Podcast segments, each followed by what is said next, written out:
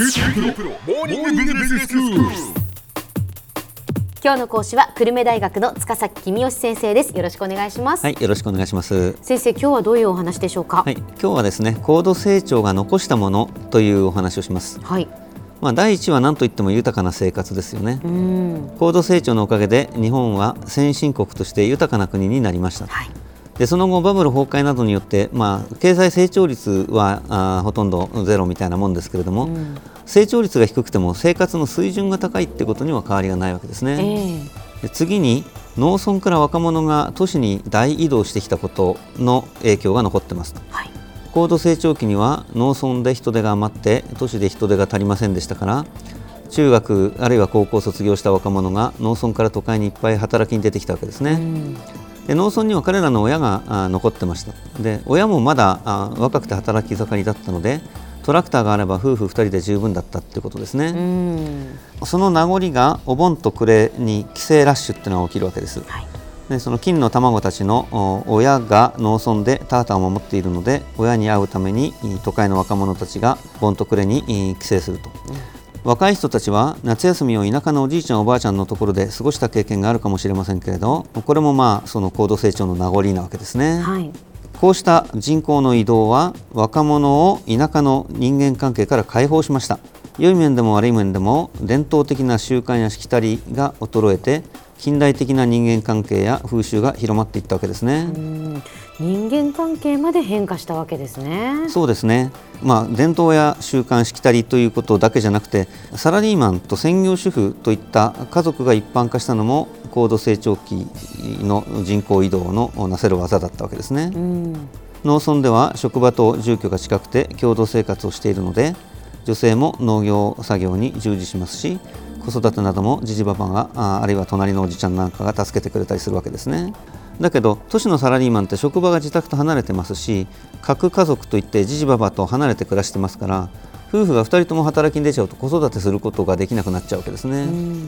で昔はあ今と違って、えー子供の数いっぱいいましたし洗濯機も掃除機もなかったので大勢の子供の世話をするっていうのがものすごい重労働で、とても妻が働きに出るっていうことが難しかったわけです、はい。まあ、そこでサラリーマンの奥さんは専業主婦とならざるを得なかったっていうことですようね。ん。で高度成長期に年金などの制度がいろいろ作られてえサラリーマンの奥さんは当然専業主婦であるっていうことを前提にした制度になってます。ええまあ、最近では女性の活躍が叫ばれていて共働きが一般化しつつあるわけですけども制度の方が昔のおままなのでまあいろいろな不公平とか不都合などが出てきているということですね。そういうことですよね、え時代の変化に合わせて制度も変化しなければいけないのにそういうこと制度はそのままという、高度成長期の負の遺産と呼ぶべきものもたくさんありますと。で最近になって深刻化しているものもおいっぱいありますよね。例えばどういうものでしょうか、まず昔から言われているのはあ都市の過密と農村の過疎ですね。うん。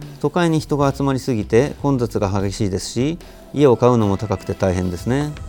で一方で農村は人が減っていくので税金が入ってこなかったり、まあ、店が成り立たなかったりして、えーどっちにもさまざまな問題が起きていると。うん。でそれ以外、まあ、最近深刻になってきているのがあ農村の高齢化だと思います。はい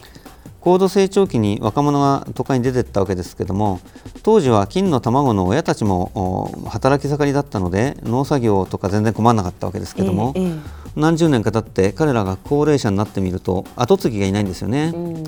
かつて金の卵として都会に出てっちゃった人たちは都会で結婚して仕事してますから今更親が高齢化したから田舎に帰って親の農家を継ごうかっていう感じじゃないわけですね、うんまあ、私としては農家が引退したらその農地を誰かが借りて大規模な機械を使って農業をやればいいと思うんですが、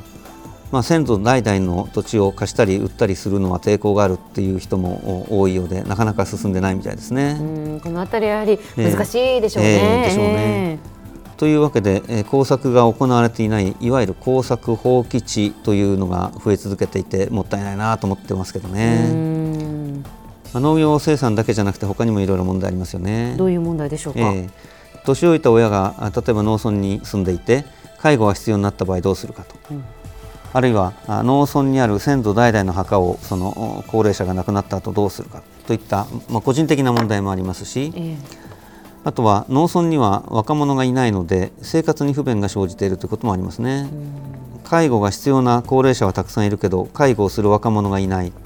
あるいは買い物したいけれど近くに店がないといったことが起きているようですね。それから今後のことを考えると住民の多くが高齢者だということは人口が急激に減っていくということを予想させますので、はい、まあ、少数の高齢者だけが孤立して生活していくのは容易なことではありません。そうした人たちに電気やガスや水道を届けるのも簡単ではないですし、まあ、彼らが都市に移り住んでくれるのが一番本当はいいんでしょうけども高齢者って生まれ育った土地を離れて暮らすのは非常に大変なので、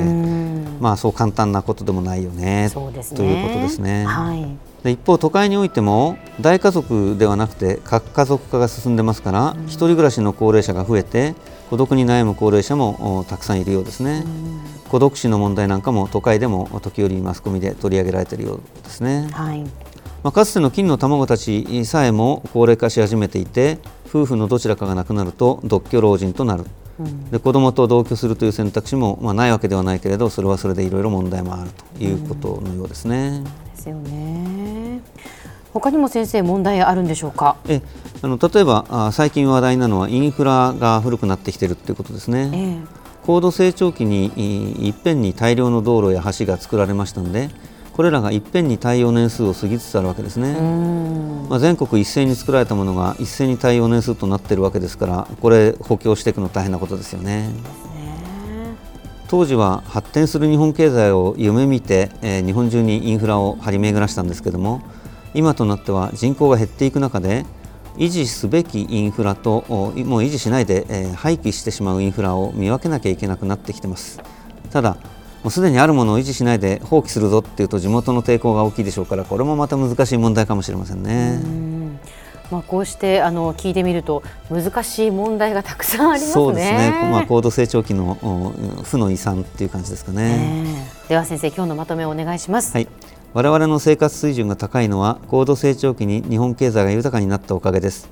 一方で若者が都会に出てきたため過密と過疎などさまざまな問題が今も続いています。今日の講師は久留米大学の塚崎君吉先生でした。どうもありがとうございました。はいありがとうございました。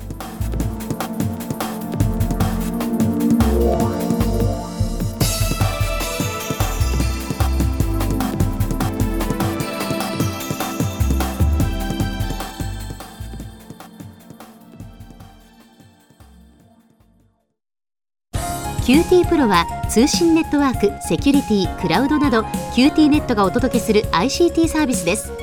九州中に展開した光ファイバー網を基盤に一番身近なビジネスパートナーとして九州の企業自治体の皆様をサポートします。詳しくは QT プロで検索を。